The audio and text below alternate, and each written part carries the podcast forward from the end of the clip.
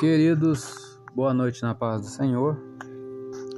Leitura da revista da Escola Dominical, lição de número 13, última lição, que será ministrada amanhã, dia 26 de junho de 2022, em várias igrejas evangélicas. Procure uma escola dominical para aprender da palavra do Senhor. O título da lição: A verdadeira identidade do cristão. Texto áureo, Mateus 7:21 diz: Nem todo o que me diz Senhor, Senhor, entrará no reino dos céus, mas aquele que faz a vontade de meu Pai que está nos céus. Mateus capítulo 7, versículo 21. Verdade prática: no reino de Deus não basta ouvir para se identificar com o Salvador, é preciso praticar o que se aprendeu. A leitura diária de hoje, sábado, para ser semelhante ao nosso Senhor Jesus. Primeira carta do apóstolo João, capítulo 3, verso 2, é lá no finalzinho, perto de Apocalipse, que diz: Amados, agora somos filhos de Deus e ainda não é manifesto o que havemos de ser, mas sabemos que, quando ele se manifestar, seremos semelhantes a ele, porque assim como é, o veremos. Vamos para a revista é, o último tópico é o terceiro, Jesus, a nossa verdadeira identidade. O ponto 1, um, Jesus, nosso maior pregador.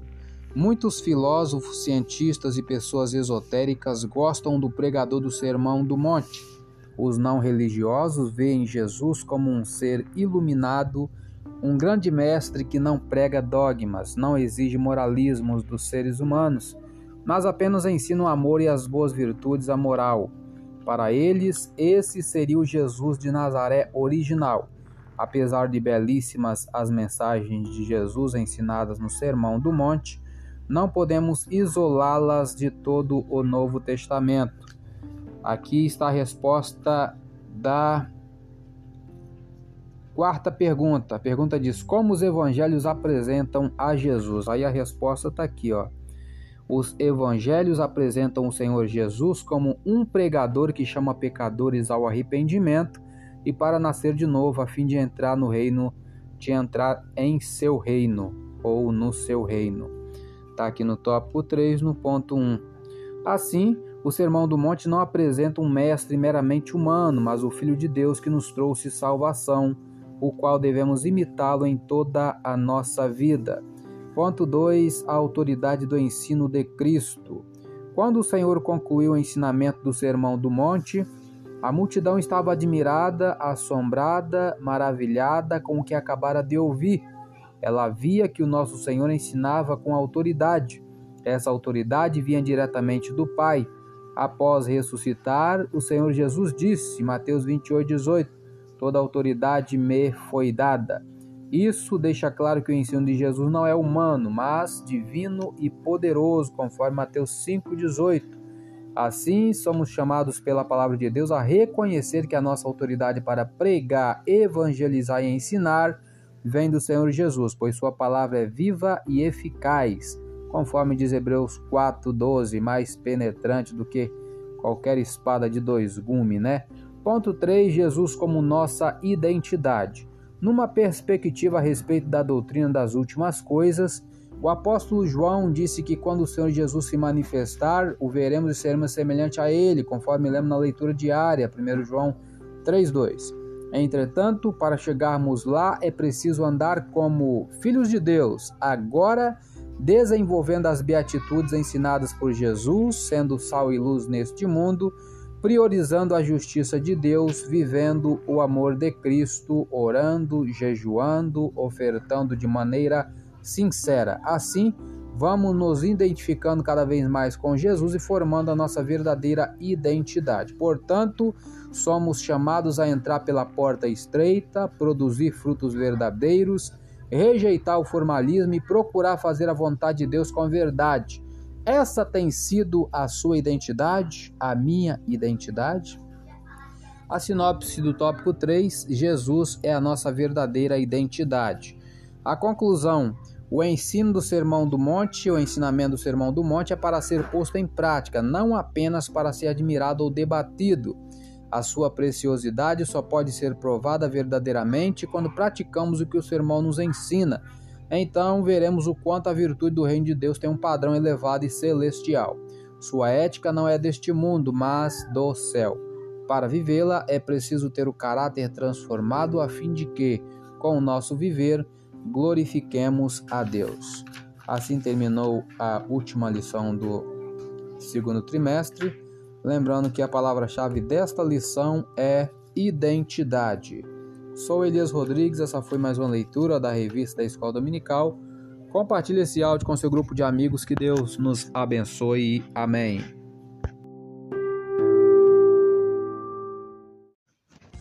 Queridos, boa noite na paz do Senhor. Leitura da revista da Escola Dominical, iniciando o terceiro trimestre de 2022.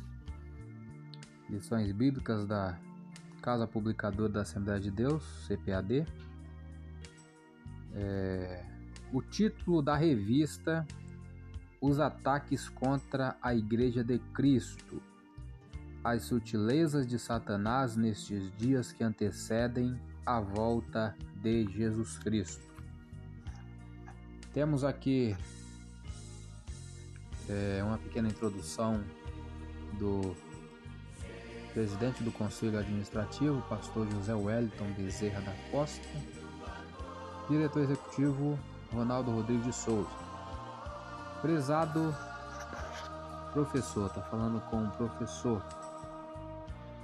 Vivemos num tempo em que a Igreja do Senhor Jesus tem sido atacada por todas as sortes de pensamentos e teorias contrárias aos valores que os cristãos amam, conforme expostos nas Escrituras Sagradas. Alguns mestres, entre aspas, não se furtam em relativizar a Bíblia, desconstruí-la e, finalmente, normalizar pecados e modismos que afrontam claramente o propósito de Deus para a vida da Igreja de Cristo. Por isso, nosso desejo é que o Espírito Santo o conduza ao longo deste trimestre, que o Senhor Jesus o fortaleça, de modo que você não desvie para a esquerda nem para a direita a vontade de nosso Senhor Jesus é que estejamos sempre atentos e conscientemente esperando Sua vinda para arrebatar a igreja. Tenha um trimestre abençoado.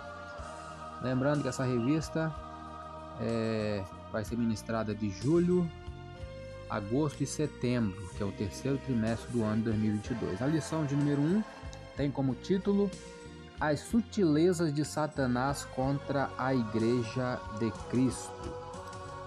Textual 1 Timóteo 4:1 Mas o Espírito expressamente diz que nos últimos tempos apostatarão alguns da fé, dando ouvidos a espíritos enganadores e a doutrinas de demônios. Primeira carta de Paulo a Timóteo, capítulo 4, versículo 1. Verdade prática, de forma sutil e sorrateira, o diabo desfere ataques à igreja. É preciso que cada crente saia ao combate com as armas espirituais dadas por Deus. A leitura diária de hoje, segunda-feira, Deus adverte pessoas e grupos. Segunda-feira, livro de Gênesis, capítulo 37, versículos 5 a 7 diz: Sonhou também José um sonho que contou a seus irmãos, por isso o aborreciam ainda mais. E disse-lhes: Ouvi, peço-vos este sonho que tenho sonhado. Eis que estávamos atando molhos ou molhos no meio do campo, e eis que o meu molho se levantava e também ficava em pé. E eis que os vossos molhos o rodeavam e se inclinavam ao meu molho. Leitura da revista, leitura bíblica em classe. Primeira carta de Paulo a Timóteo, capítulo 4, versículo 1 a 5, que diz: Mas o Espírito expressamente diz que, nos últimos tempos, apostatarão alguns da fé, dando ouvidos a espíritos enganadores e a doutrinas de demônios, pela hipocrisia de homens que falam mentiras, tendo cauterizado a sua própria consciência proibindo o casamento e ordenando a abstinência dos manjares que Deus criou para os fiéis e para os que conhecem a verdade, a fim de usarem deles com ações de graças, porque toda criatura de Deus é boa e não há nada que rejeitar sendo recebido com ações de graças, porque, pela palavra de Deus e pela oração, é santificada. Temos aqui o plano de aula, introdução. A igreja está sob ataque ou debaixo de ataque. Esses ataques são sutis e perspicazes. Neste trimestre, estudaremos a respeito da sutileza de Satanás contra a Igreja de Cristo. Para desenvolver esse importante tema, contaremos com o comentário do pastor José Gonçalves, mestre em teologia, escritor, articulista e líder da Assembleia de Deus em Água Branca, Piauí. Apresentação da lição, objetivos da lição, o tópico 1 é mostrar que a igreja está sob ataque de Satanás. Tópico 2, descrever a natureza do ataque. Tópico 3, elencar as esferas do ataque. Tópico 4, pontuar os instrumentos de proteção da igreja. Motivação: de tempos em tempos, Satanás, o nosso adversário, planeja ataques contra a igreja de Cristo. Nestes últimos dias, seus ataques não são claros, eles se revelam sutis, perspicazes e sedutores. Quando muitos percebem, já é tarde demais. Sugestão de método, né? Vamos iniciar aula deste trimestre apresentando o tema geral e o sumário da revista. Está é, tá dizendo aqui que é importante que os alunos tenham a noção geral do tema que será abordado ao longo do trimestre. Só lembrando o tema da revista é os ataques contra a Igreja de Cristo. Temos a conclusão da lição, a aplicação, é, conscientizar os alunos a respeito da importância de o cristão estar vigilante nesses últimos dias. É preciso cuidar da vida espiritual, lendo a palavra de Deus de maneira disciplinada e cultivar uma vida de oração e jejum. As nossas armas são espirituais. É... Vamos parar por aqui, já passamos muito do tempo. Sou Elias Rodrigues, essa foi mais uma leitura da revista da Escola Dominical. Compartilhe esse áudio com seu grupo de amigos. Que Deus nos abençoe. Amém.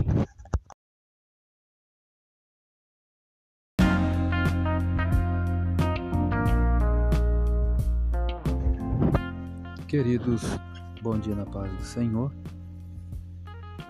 Lição de número 1, revista da Escola Dominical, tem como título As Sutilezas de Satanás contra a Igreja de Cristo. Texto áureo, 1 Timóteo 4,1 diz: Mas o Espírito expressamente diz que, nos últimos tempos, apostataram alguns da fé, dando ouvidos a espíritos enganadores e a doutrinas de demônios. Primeira carta de Paulo a Timóteo, capítulo 4, Versículo 1: Verdade prática, de forma sutil e sorrateira, o diabo desfere ataques à igreja. É preciso que cada crente saia ao combate com as armas espirituais dadas por Deus. Leitura diária de hoje, primeiras horas do dia, né, terça-feira. Deus adverte por meio de profetas. Isaías 3, verso 16 a 24, que diz: Diz ainda mais o Senhor: Porquanto as filhas de Sião se exaltam e andam de pescoço erguido, e têm olhares imprudentes, e quando andam, como que vão dançando e cascavelando com os pés, ou tinindo com os pés. Portanto, o Senhor fará tinhosa a cabeça das filhas de Sião, e o Senhor porá a descoberto a sua nudez. Naquele dia tirará o Senhor o enfeite das ligas e as redezinhas e as luetas e os pendentes e as manilhas e as vestes resplandecentes, os diademas e os enfeites dos braços e as cadeias e as caixinhas de perfumes e as arrecadas, os anéis e as joias pendentes do nariz as vestes de festa, os mantos e as coifas e os alfinetes, os espelhos e as capinhas de linho finíssimas, e as toucas e os véus. E será que, em lugar de cheiro suave, haverá fedor, e por cinto uma corda, e em lugar de encrespadura de cabelos, calvície, e em lugar de veste larga, silício, e queimadura em lugar de formosura. Comentário desses versículos: As mulheres de Judá dedicavam maior ênfase ao vestuário e às joias que ao Senhor. Quer dizer, elas davam mais ênfase ao, ao vestuário e às joias do que ênfase ao Senhor. Vestiam-se para chamar atenção, para receber elogios e estar na moda. Esqueciam-se, portanto, do verdadeiro propósito de suas vidas e não se preocupavam com toda a opressão à sua volta, conforme diz no versículo 14 e 15. O Senhor vem em juízo contra os anciãos do seu povo e contra os seus príncipes. É que foste vós que consumistes esta vinha. O espólio do pobre está em vossas casas. Que tem de vós que afligiu meu povo e moe as faces do pobre? Diz o Senhor Deus dos exércitos. Eram egoístas e serviam somente a si próprias. Aqueles que abusam de suas posses terminarão sem nada. Estes versículos não devem ser interpretados como uma acusação contra o vestuário e as joias, mas como um castigo àqueles que os usam de forma perdulária e mantêm-se indiferentes às necessidades semelhantes. Quando Deus nos abençoa com dinheiro ou posição, não devemos fazer alarde, mas usar o que temos para ajudar aos outros em lugar de impressioná-los.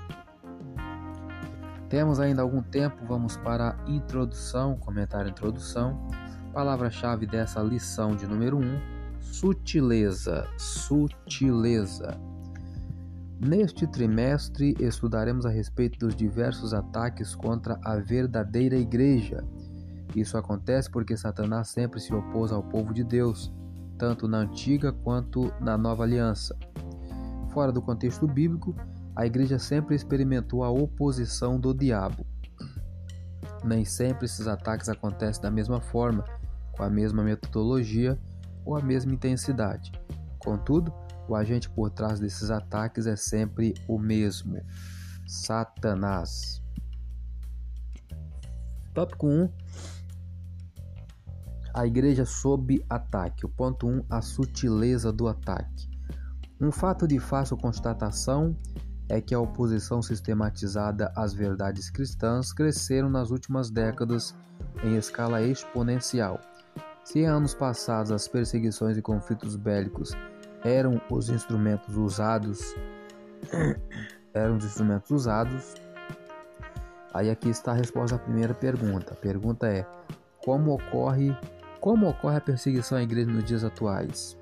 A resposta é: Hoje isso acontece de forma muito mais sutil. Elas ocorrem, por exemplo, com a normalização de comportamentos e práticas contrárias à fé cristã.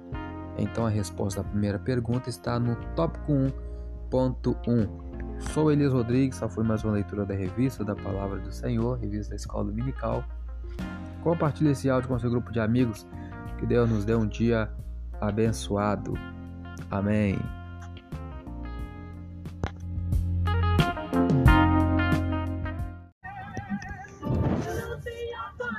Queridos, bom dia na paz do Senhor. Leitura da revista da Escola Dominical, a lição é de número 1, terceiro trimestre iniciando, né? Título da lição: As sutilezas de Satanás contra a Igreja de Cristo. Texto áureo 1 Timóteo 4:1 diz: Mas o Espírito expressamente diz que nos últimos tempos apostatarão alguns da fé, dando ouvidos a espíritos enganadores e a doutrinas de demônios. Primeira carta de Paulo a Timóteo, capítulo 4, versículo 1. Verdade prática, de forma sutil e sorrateira, o diabo desfere ataques à igreja. É preciso que cada crente saia ao combate com as armas espirituais dadas por Deus. A leitura diária de hoje, quarta-feira, tem como título A Apostasia dos Últimos Tempos. Por sinal, é o mesmo textual. Vamos ler na Bíblia. Mas o Espírito expressamente diz que nos últimos tempos apostatarão alguns da fé, dando ouvidos a espíritos enganadores e a doutrinas de demônios. Pequeno comentário: os últimos tempos começaram com a ressurreição de Cristo e continuarão até sua volta, quando estabelecerá o seu reino e julgará toda a humanidade. Vamos para a leitura da revista. Paramos aqui. É, tópico 1. Falou a igreja sob ataque, o ponto 1, a sutileza do ataque. E iremos ler agora a partir do ponto 2, que fala sobre o alerta para o povo de Deus. Palavra-chave dessa lição é sutileza. O alerta para o povo de Deus.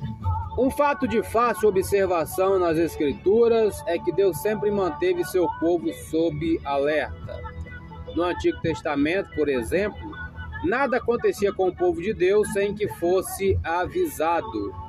Os alertas e advertências sempre vinham. Isso pode ser visto tanto em relação a pessoas quanto a grupos. Vamos conferir é, uma dessas referências. Gênesis capítulo 37, versículo 5 a 7. Vamos ver o que nos diz. Gênesis 37, versículo 5 a 7. Nos diz o seguinte: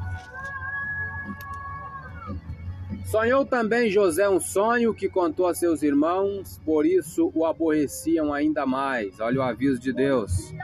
E disse-lhes: Ouvi e peço-vos este sonho que tenho sonhado.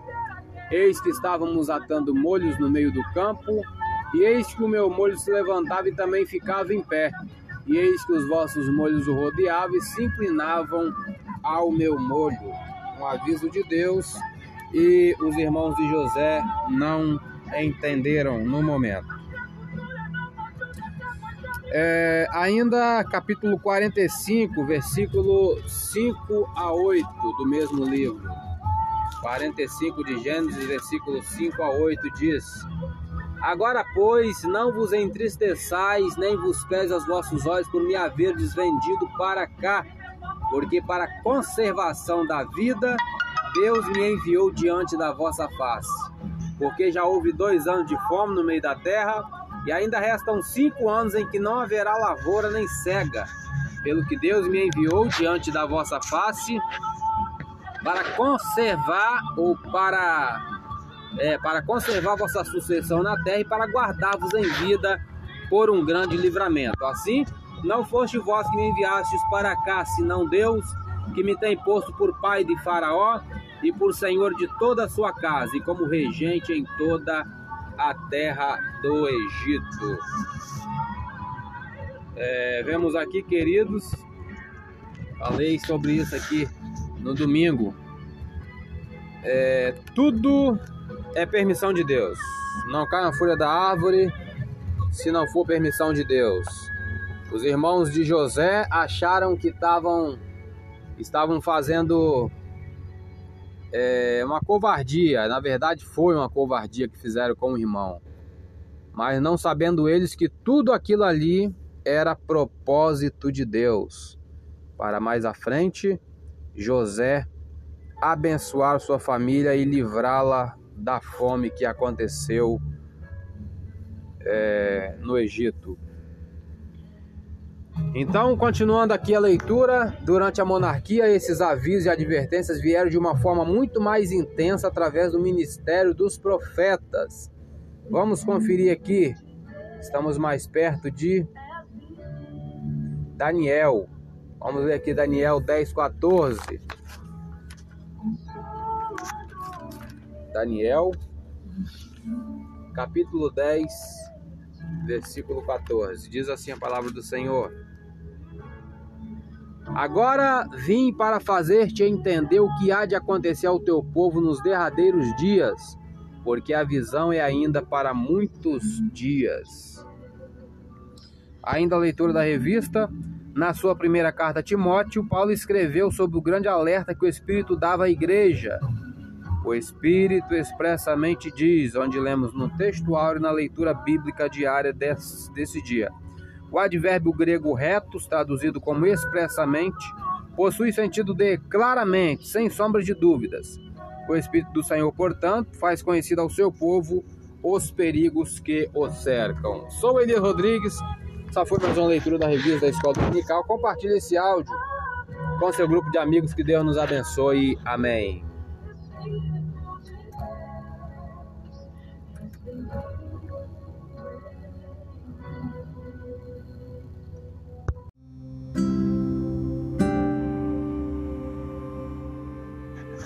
Queridos, boa tarde na paz do Senhor. Vamos para a leitura da Bíblia, que estamos bastante atrasados, né? É, primeiro livro de Crônicas, capítulo 4. Como falei, Crônicas é muita genealogia, mas está na Bíblia. Vamos ler porque tem alguma coisa que nos interessa, sim, se for registrado, porque é para ser lido. Fala sobre as tribos de Israel a partir do capítulo 4. O capítulo 4 vai falar sobre os descendentes de Judá. Versículo 9 e 10 diz: E foi Jabes mais ilustre do que seus irmãos, e sua mãe chamou seu nome Jabes, dizendo: Porquanto com dores o dei à luz. Porque Jabes invocou o Deus de Israel, dizendo: se me abençoares muitíssimos e meu, muitíssimo e meus termos amplificares, e a tua mão for comigo e fizeres que do mal não seja aflito. Aí tem uma reticências. É, quando tem reticências é porque a oração dele foi além disso. E Deus lhe concedeu o que lhe tinha pedido. Comentário Jabes é mais propriamente lembrado por uma oração do que por um ato heróico. Em sua oração, Jabes pediu a Deus que, primeiro, o abençoasse, segundo, ajudasse em seu trabalho, meus termos amplificares, terceiro, fosse com ele em tudo, e quarto, o livrasse de dificuldades e dores. Jabes reconheceu a Deus como o verdadeiro centro de seu trabalho. Quando oramos pela bênção de Deus, devemos também lhe pedir que tome sua posição legítima como Senhor de nosso trabalho, tempo familiar e nossa recreação. Obedecer-lhe nas responsabilidades diárias é realmente viver uma vida heróica. Jabes orou especificamente para ser protegido do mal e das tristezas. Vivemos em um mundo caído, cheio de pecados. Por isso é importante pedir a Deus que nos mantenha protegidos do mal que inevitavelmente nos cerca. Mas também devemos evitar os motivos, desejos e ações malignas que têm início dentro de nós. Portanto, devemos não apenas buscar a proteção de Deus contra o mal, como também pedir-lhe que guarde os nossos pensamentos e as nossas ações. Podemos começar a utilizar sua proteção, enchendo nossa mente com pensamentos e atitudes positivas. Vamos continuar, versículo 11 em diante. E Quelube, irmão de Suá, gerou a Meir, este é o pai de Estom. E Estom gerou a Bet-Rafa e a Pazéia e a Teína, pai de Inaas.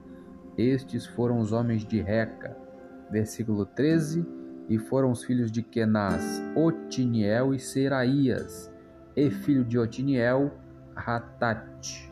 Comentário: Otiniel foi o primeiro juiz de Israel. Ele reformou a nação e trouxe paz para a terra. Sua história se encontra em Juízes do capítulo 1 ao capítulo 3. Versículo 14 em diante, e Meonotai gerou a Ofra, e Seraía gerou a Joabe, pai dos do vale dos artífices, porque foram artífices. Versículo 15, e foram os filhos de Caleb, filho de Jefoné, Iru, Elá e Naã, e o filho de Elá, Kenaz. Comentário: Caleb foi um dos doze espias enviados à terra prometida por Moisés. Somente ele e Josué retornaram com um relatório positivo, crendo na promessa de Deus de ajudar os israelitas a conquistar a terra. A história de Caleb é contada em Números 13 e 14 e Josué 14 e 15. Seu perfil se encontra em Números, quer dizer, o perfil dele na Bíblia de Estudo Aplicação pessoal. Sou Elias Rodrigues, essa foi mais uma leitura da palavra do Senhor. Compartilhe esse áudio com seu grupo de amigos, que Deus nos abençoe. Amém.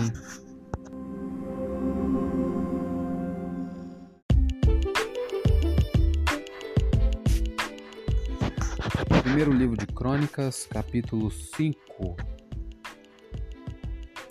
Ou melhor, é o capítulo 5 mesmo.